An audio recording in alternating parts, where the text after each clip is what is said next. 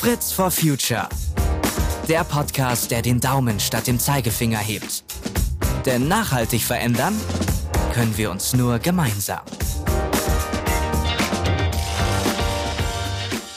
Herzlich willkommen zu einer neuen Folge Fritz for Future, die wieder mal sehr spannend wird, das kann ich schon mal behaupten. Heute wollen wir zwei Fragen diskutieren. Einmal die Frage, in welche Startups Business Angel, also erfahrene UnternehmerInnen, die Startups unterstützen, in der Zukunft investieren sollten. Und dann wird es um die Frage gehen, wie Verpackungslösungen größer gedacht werden können. Das klingt jetzt fast nach ein bisschen viel für nur eine Folge, aber das kriegen wir hin mit unseren tollen Gesprächspartnern Tobias Seikel von Planet A und Martin Weber von One Point Five. Und das kriegen wir auch deshalb hin, weil das nämlich total Sinn macht. Die beiden arbeiten nämlich miteinander und zusammen. Und ich begrüße jetzt erst einmal Tobias von Planet A. Ganz herzlich willkommen, Tobias.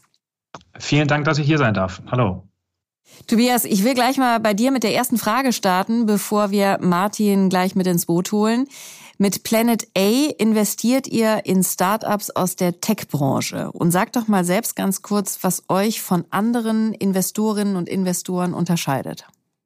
Gerne, ja. Planet A ist ein äh, Green Tech Investor und wir suchen Startups, die tatsächlich draußen in der Umwelt die Probleme angehen, die uns gerade alle beschäftigen und äh, da einen Beitrag dafür leisten, äh, das etwas besser zu machen. Ähm, das ist nicht einfach nur so dahergesagt. Wir haben uns tatsächlich beim Aufbau von Planet A die Frage gestellt, wie können wir das überhaupt leisten? Und uns fehlte immer der quantitative Datenpunkt, um fundiert entscheiden zu können, welches Produkt oder welcher Service ist denn besser als Status quo. Und äh, da kommt man sehr schnell an das Thema Wissenschaft. Und ähm, wir haben uns daher Wissenschaftler in, ins Team geholt und äh, die messen quasi die potenziellen Auswirkungen eines Startups oder des Services oder eines Produkts von einem Startup äh, auf unseren Planeten anhand wissenschaftlicher Analysen und haben damit auch bei uns ein Vetorecht. Das ist quasi das, was uns von anderen äh, VCs dort draußen unterscheidet. Das heißt, wir stellen die Wissenschaft ins Zentrum unserer Investmententscheidung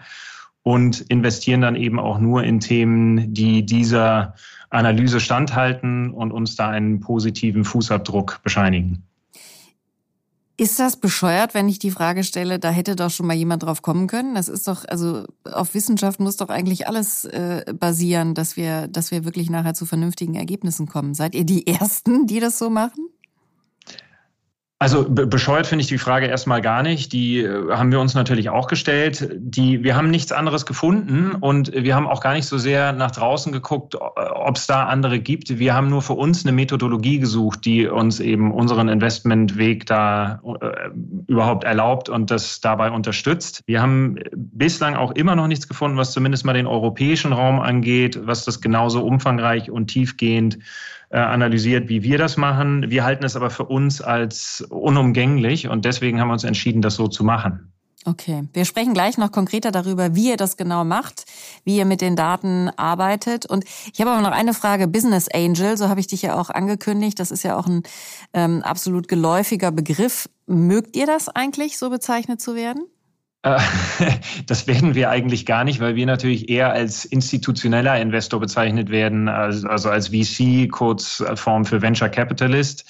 Ähm, die Business Angels, das ist eine andere Klasse von Investoren, wenn du so möchtest. Das sind eher Einzelpersonen, die damit bezeichnet werden, die auch in, immer wieder in Startups investieren, auch in der Landschaft eine wichtige Rolle spielen, meiner Meinung nach. Vielleicht ein bisschen äh, andere Phase noch. Also Du kannst VCs in, wenn du auf die Startup-Phasen guckst, ähm, die da sind ja von sehr früh, das heißt dann so Pre-Seed von der Idee über die Seed-Phase, Series A und dann kommen so die ganzen Buchstaben einmal runter dekliniert.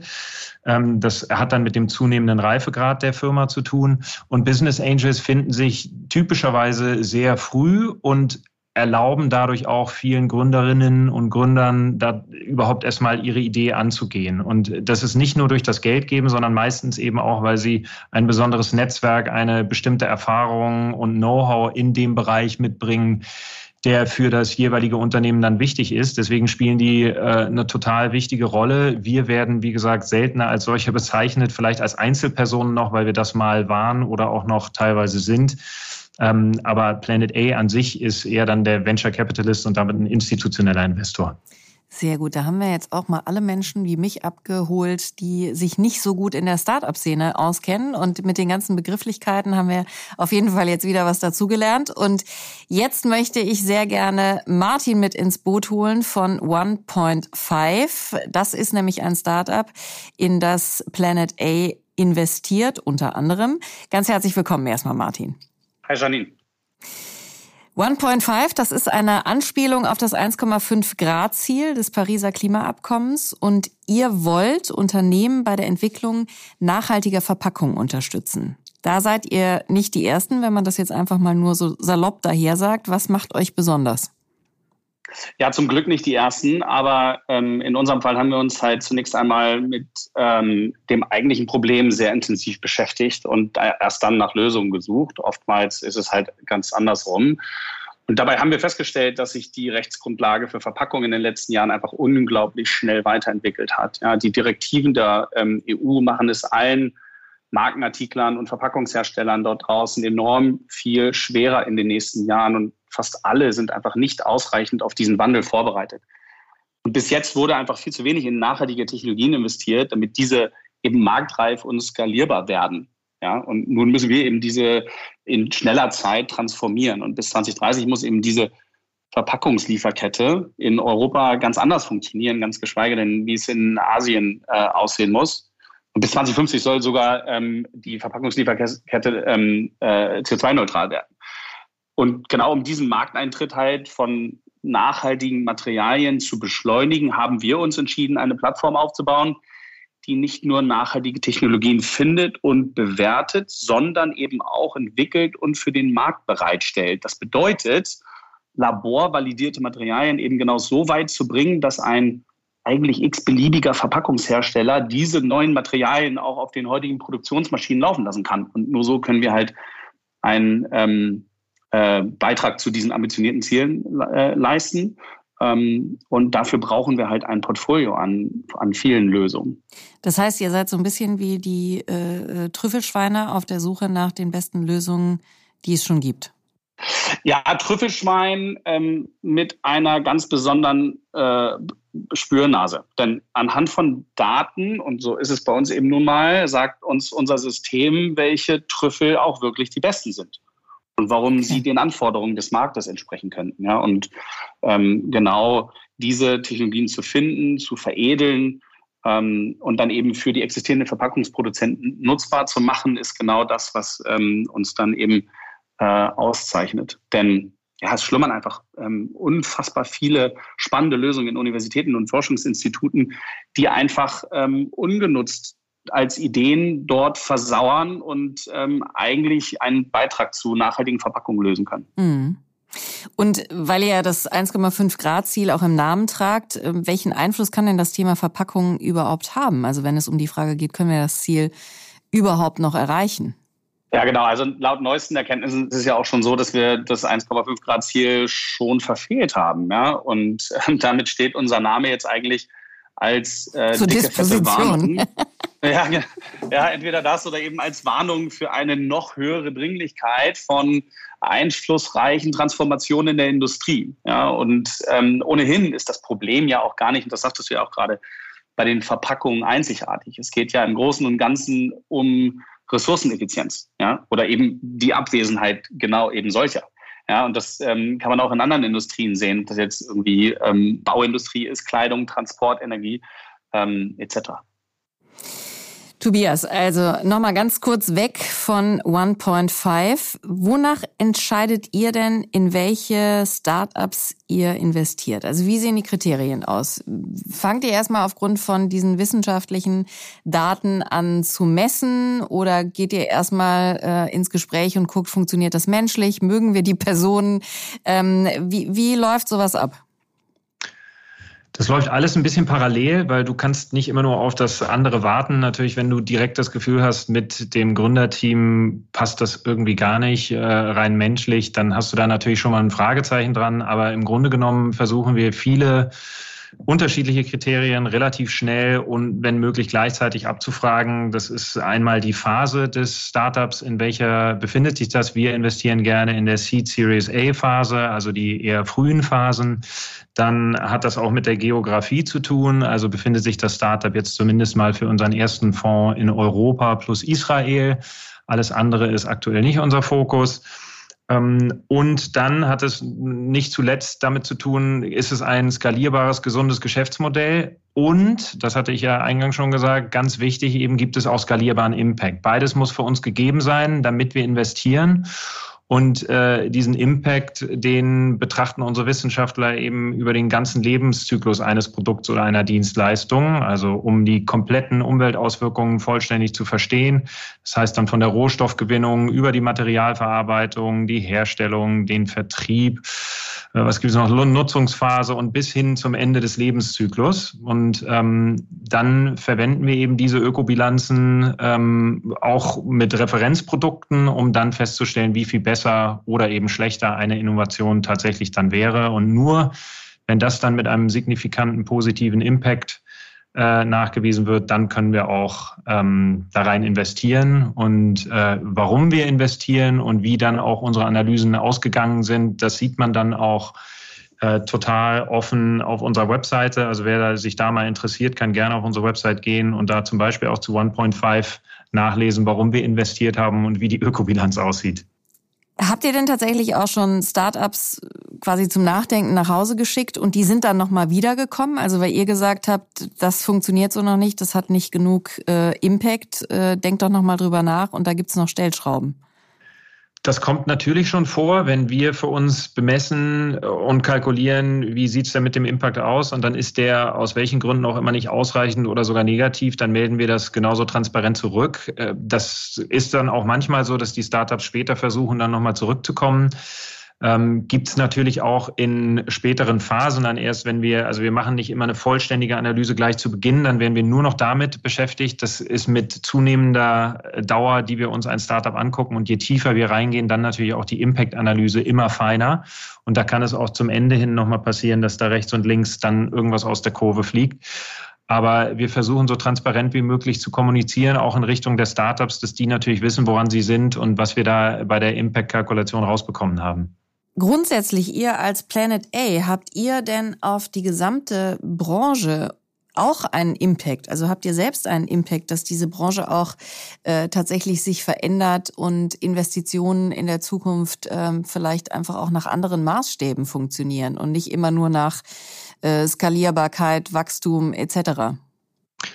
Das wäre natürlich unsere Hoffnung. Das war ganz ursprünglich auch mal ein Gedanke, warum wir Planet A ins Leben rufen. Wir wollen als Beispiel dienen dafür, wie das, nennen wir es mal in Gänsefüßchen, neue Investieren funktionieren könnte, nämlich dass du immer auch auf den ökologischen Fußabdruck guckst. Wir sind gleichzeitig fest davon überzeugt, dass du überhaupt nicht auf Rendite verzichten musst, wenn du in diesem Bereich und nach diesem Vorgehen investierst. Im Gegenteil, wir glauben eher, dass du die Chance hast, dadurch die Gewinner von morgen besser identifizieren zu können. Deswegen ja, die Hoffnung ist da, dass wir ein Beispiel geben können und da eben dann auch andere ähm, dazu veranlassen und äh, zu animieren, das auch ähnlich zu versuchen. Es gibt ja auch schon andere Ansätze. Ob die nun genau dann mit unserer Methodologie, also diesen Lebenszyklusanalysen im Zentrum funktionieren müssen, das wäre, glaube ich, zu weit gegriffen. Aber es ist für uns zumindest ein sehr gangbarer Weg. Und wenn das andere dazu ermuntert, das auch zu machen, wäre das wunderschön, ja. Martin, lass uns mal deine Perspektive einnehmen. Also klar, Startups sind immer auf der Suche nach Geld, nach Unterstützung. Das ist ja das Prinzip. Ähm, aber im Zweifel nimmt man ja auch nicht alles von jedem. Ne? Das ist ja, äh, wie man Kindern auch immer beibringt, äh, nimm nicht von jedem irgendwelche Süßigkeiten an. Also wonach entscheidet ihr denn oder in eurem ganz konkreten Fall, warum habt ihr euch für Planet A entschieden und gesagt, ja, mit denen gehen wir jetzt mit, da lassen wir uns gerne äh, finanzieren mit deren Hilfe? Ja, sehr verlockende Süßigkeiten natürlich auch, ne? Aber es ähm, klingt ja auch immer so abgedroschen, ja, dass ähm, man als äh, Startup dann nach gründerfreundlichen Investoren sucht. Am Ende muss man sich so viel Wahlfreiheit auch erstmal erarbeiten können. Und ähm, es geht am Ende des Tages um das Überleben der Firma. Ähm, Geld ist einfach notwendig, ähm, wenn man eben noch nicht profitabel operieren kann. Und ähm, ja, am Ende des Tages ist es, glaube ich, auch immer eine Frage der eigenen Erfahrung und Professionalität. Ja, also wir brauchen Investoren, die an unsere Idee und uns als Gründerteam, diese auch wirklich umzusetzen, glauben. Ja, wir haben ein großes Vor und ähm, um das zu erreichen, brauchen wir Investoren, die uns genau diesen Rückenwind geben können. Ja, Planet A war genau einer von denen, die in der jetzigen Phase das versprechen konnten. Ähm, wir wissen, dass sich die Investoren am Ende des Tages halt ihre Risiken auch absichern müssen. Aber in der jetzigen, doch sehr unsicheren Phase des Marktes braucht es halt ja, einfach nochmal mehr die klassischen Themen wie Zugang zu nächstem Kapital und Kundenkontakte, vielleicht sogar operative Unterstützung und vor allem auch die Fähigkeit, Welt, Weltklasse-Talente anlocken zu können. Ja, und da sind Investoren oft der entscheidende Faktor. In unserem Fall ist, ist die ähm, Lifecycle-Analyse tatsächlich ein ähm, wesentlicher Treiber gewesen, denn diese, die wir mit Planet A erstellt haben, hat natürlich dann in derselben Runde auch wiederum andere Investoren mit angelockt. Also das war natürlich ein mhm. großer Köder. Und den hat Planet A einfach selber ausgelegt und somit natürlich ihr Investment nochmal nachhaltig ähm, optimiert. Denn ähm, so kam eben mehr Geld äh, mit an Bord, was uns dann wiederum auch mehr ähm, liefern lassen kann um nochmal zurückzukommen auf euer ähm, Geschäftsmodell, also was ihr eigentlich konkret macht. Du hast das ja vorhin schon sehr schön äh, erklärt. Im Grunde sucht ihr oder tragt ihr die besten Lösungen und Ideen und Ansätze zusammen, die es schon gibt und sorgt eben auch dafür, dass sie kommuniziert werden, dass sie im Zweifel angewendet werden. Ich habe manchmal so ein bisschen das Gefühl, wenn man sich so den Markt anguckt, einfach so als Konsumentin, ähm, manchmal kochen auch viele Unternehmen so ihr eigenes kleines Süppchen und dann gibt's halt hier irgendwie eine neue Verpackung und da wieder was anderes, total Innovatives. Ähm, was macht in deinen Augen wirklich Sinn? Was gibt es aktuell für Trends, um dieses ganze System, in dem wir da sind, was ja im Moment noch einfach ähm, sehr unstrukturiert wirkt, will ich mal sagen, ähm, tatsächlich äh, zu einem guten Ziel hinzuführen. Also welche Trends sind da, die deiner Meinung nach Sinn machen? Ja, ja, also ähm, unstrukturiert. Ähm, ich würde das fast umkehren. Es ist fast schon ähm, überstrukturiert, ja, overengineert. Also ähm, wir richten uns heute sehr stark an den Richtlinien und Regularien der Europäischen Kommission. Ja? Mhm. Ähm, diese in der Form und das, was sie halt geschaffen hat, ist auf der Welt einzigartig.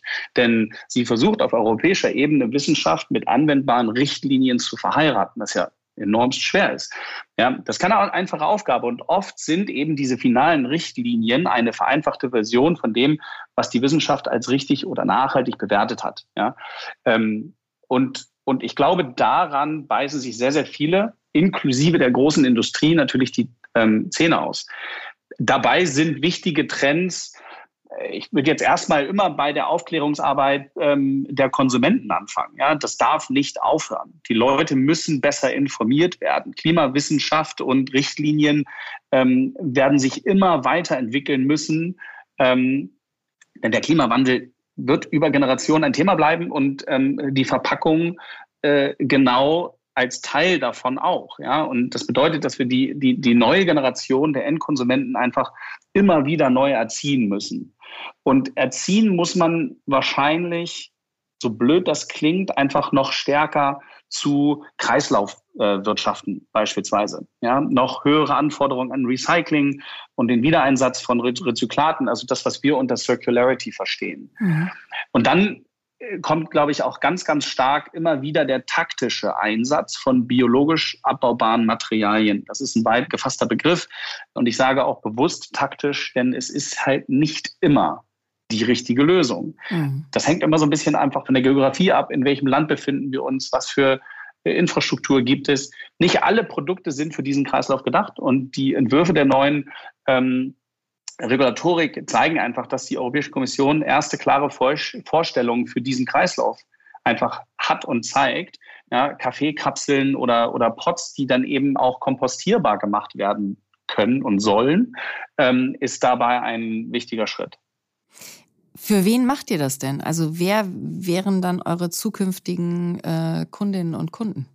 Also in unserem Fall ist es ja nicht so, dass wir ähm, die Verpackung selber an den Markt bringen wollen, sondern dass wir die Lösung entsprechend der Anforderungen von Markenartiklern, also großen Brands, so maßgeschneidert entwickeln, dass sie auf die existierende Infrastruktur und in die existierende Lieferkette der großen Verpackungshersteller passen. Ja, und ähm, das ist ein unendlich großes, breites Feld und genau da eben auch diese Lieferketten global teilweise auch zu harmonisieren und einem System anzunähern, dass es funktioniert, ist bei uns dann eben so, dass wir Kunden am Ende diese Markenartikler und die Verpackungshersteller gleichermaßen haben. Und inwiefern sind die miteinander vergleichbar? Du hast das im Vorgespräch ähm, so schön erklärt, dass teilweise ja auch Unterschiede bestehen, wo man jetzt so als Laie erstmal gar nicht drauf kommt. Also ihr könnt nicht allen das Gleiche anbieten. Nee, genau. Also das ist immer wieder produktabhängig, das ist fallabhängig, das ist auch immer so ein bisschen davon abhängig, in welchem Markt so ein Produkt dann gelauncht wird. Ja. Die großen Markenartikler, die brauchen bessere Verpackungslösungen, äh, brauchen sehr viel Ähnliches brauchen aber dann am Ende des Tages doch auch immer wieder so ein bisschen das maßgeschneiderte System für ihre gewissen Produkte, weil manche müssen einfach ähm, anderen äh, Lieferketten standhalten oder anderer ähm, Infrastruktur. Und die großen Verpackungshersteller, die haben eben diese Entwicklung auch einfach versäumt. Ja? Und ähm, äh, wir wollen eben diese wesentliche Schnittstelle zwischen diesen beiden großen Industrien werden ähm, äh, und dann eben holistisch nachhaltige Produkte anbieten können. Denn in der Zukunft wird das Produkt selber nicht mehr Alleinstellungsmerkmal sein können, denn Verpackung wird Teil des Produktes und der Konsument kauft das Verpackungskonstrukt um die Produkte herum nun mal mit. Und genau da müssen wir eben auch zusehen, dass dann eben die Infrastruktur da ist, ähm, die diese Verpackungsreste, diesen Müll einfach gut verarbeiten kann, ohne dass eben Schäden entstehen. Hm.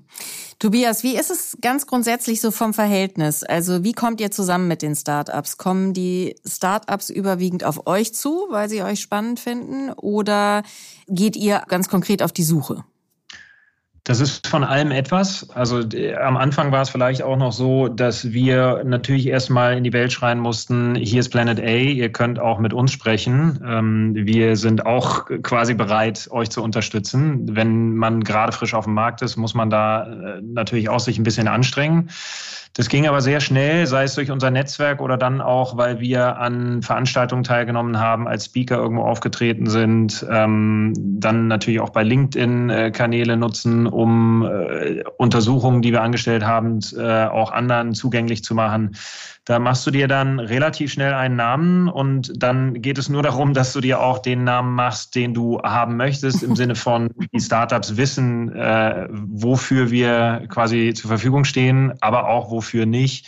Denn sonst wirst du natürlich überflutet, äh, auch mit viel Dealflow, der vielleicht gar nicht für dich passt. Und ähm, mittlerweile ist es sehr angenehm, es kommt sehr, sehr viel auf uns zu und trotzdem gehen wir auch noch aktiv auf Startups zu, gerade wenn wir Untersuchungen gemacht haben und wir versuchen sehr thesengetrieben in gewissen Sektoren und Untersektoren der EU-Taxonomie dann zu investieren. Da musst du dir natürlich auch erstmal ein Bild machen, wer spielt denn da überhaupt heute schon mit, wer sind die Teams, was sind die Technologien. Und das sind dann auch Momente, in denen wir aktiv auf Teams zugehen und fragen, habt ihr Lust mit uns mal zu sprechen? Wir finden spannend, was ihr macht. Du hast es gerade schon so ein bisschen angedeutet. Auch ihr guckt auch in ganz konkreten Sektoren und Bereichen. Also Green Tech ist ja erstmal ein ganz großer Bereich. Was ist besonders spannend, auch wenn wir den Impact anschauen und wenn es darum geht, wirklich auch was zu verändern?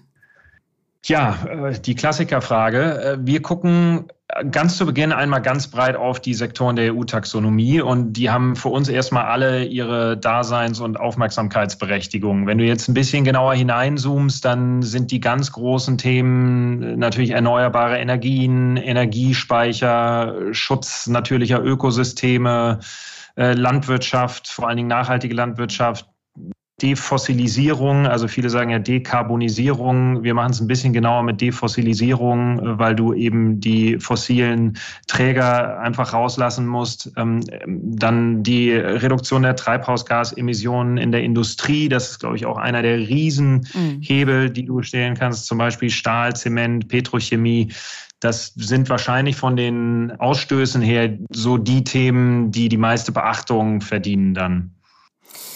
Martin, ich würde gerne bei dir nochmal wissen, man hat ja so als Laie wie ich, ne, gerade wenn man nicht so viel Ahnung hat, auch vom, vom Start-up-Bereich, immer so das Gefühl, ihr habt da äh, Pitches und ihr müsst euch natürlich gut verkaufen mit eurer Vision, im Grunde mit einer großen Vision für die Welt, was ihr verändern wollt. Und gerade bei Planet A beispielsweise.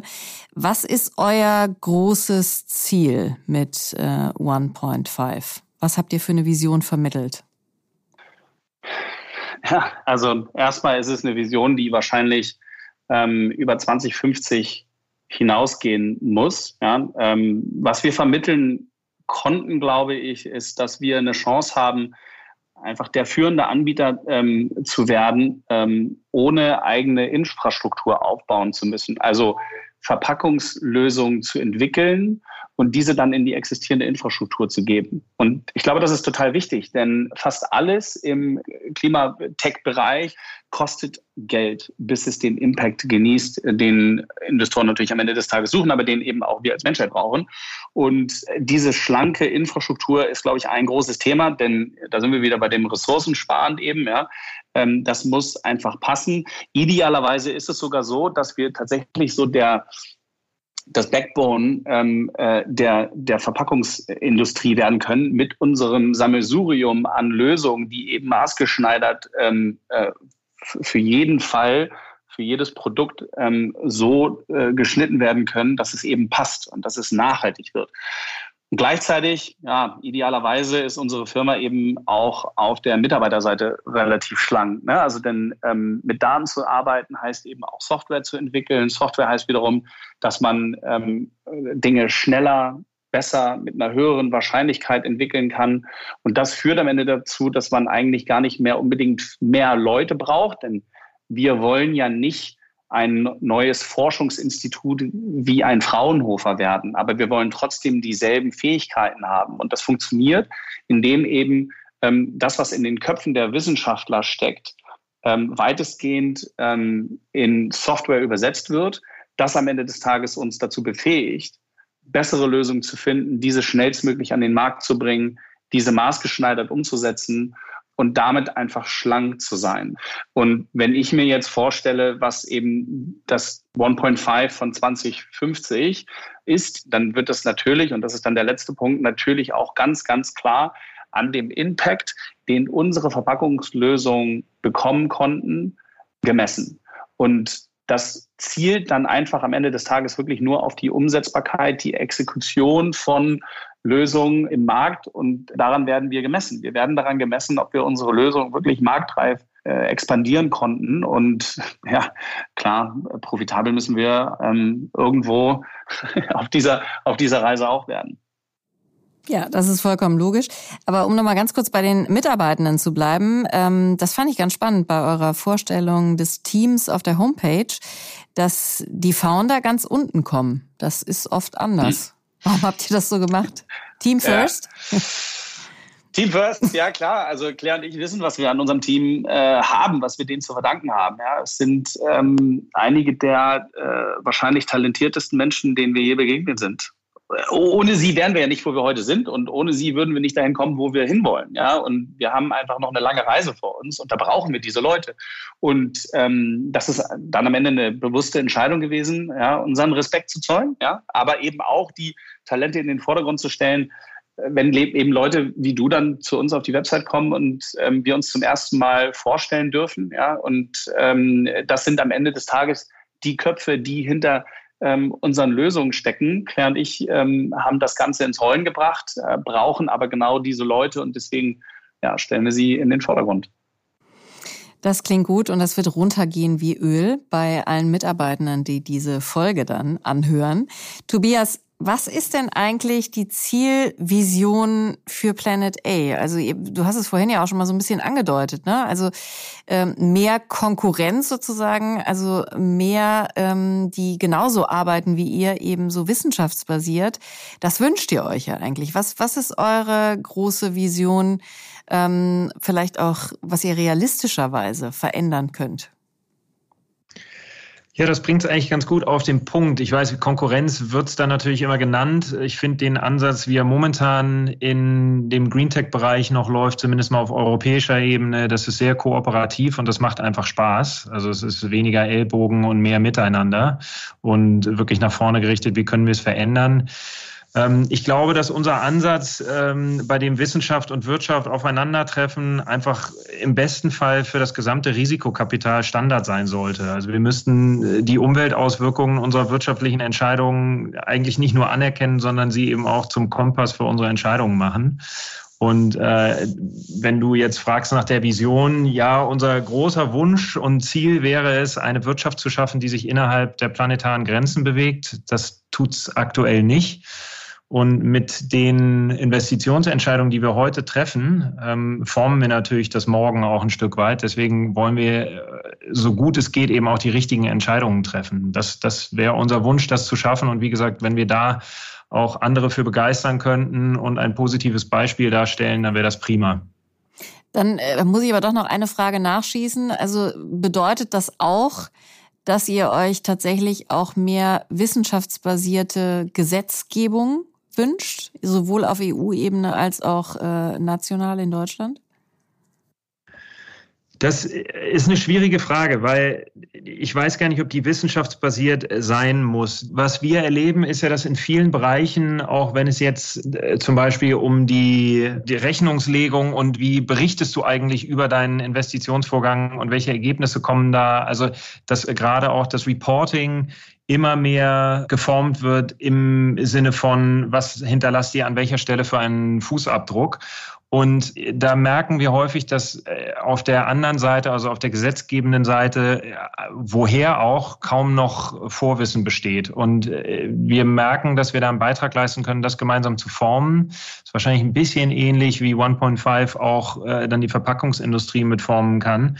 Wenn wir da unterstützen können, einfach mal drüber nachzudenken, was wäre denn wichtig, wo muss es hingehen, dann tun wir das natürlich super gerne. Mein Co-Gründer Friedhof Detzner ist ja auch sehr aktiv und im Sustainable Beirat ähm, der Regierung. Also insofern, mhm. ähm, da, wir versuchen da überall zu spielen und zu helfen. Äh, wir müssen alle noch viel lernen, was das dann im Einzelnen bedeutet. Aber wenn das berücksichtigt werden würde bei, bei der Gesetzgebung, dann ist das absolut sinnvoll, ja. Das war ein mega spannendes Gespräch mit euch beiden. Ganz, ganz herzlichen Dank. Wir verlinken natürlich eure Seiten auch nochmal für alle Interessierten in den Show Notes. Und ich glaube, was wir alle auf jeden Fall mitnehmen und verstanden haben, also ihr kreiert die Zukunft, da bin ich mir ganz sicher, und zwar basierend auf wissenschaftlichen Erkenntnissen. Und das ist eben das, was den Unterschied macht und ähm, was halt so wahnsinnig sinnvoll ist. Also vielen, vielen Dank für euer Engagement, für eure Arbeit und für das Interview heute. Vielen Dank. Vielen Dank dir, Janine. Und wenn ihr, liebe Zuhörerinnen und Zuhörer, Fritz for Future genauso klasse findet wie wir, es gibt schon längst viel mehr Folgen, die ihr auf diversen Podcast-Plattformen und auch auf henkel.de slash podcast finden könnt. Wir freuen uns, wenn ihr uns bewertet und von uns erzählt. Und solltet ihr spannende Themenvorschläge für uns haben, hinterlasst die auch gerne in unseren Bewertungen. Bis zum nächsten Mal. Macht's gut.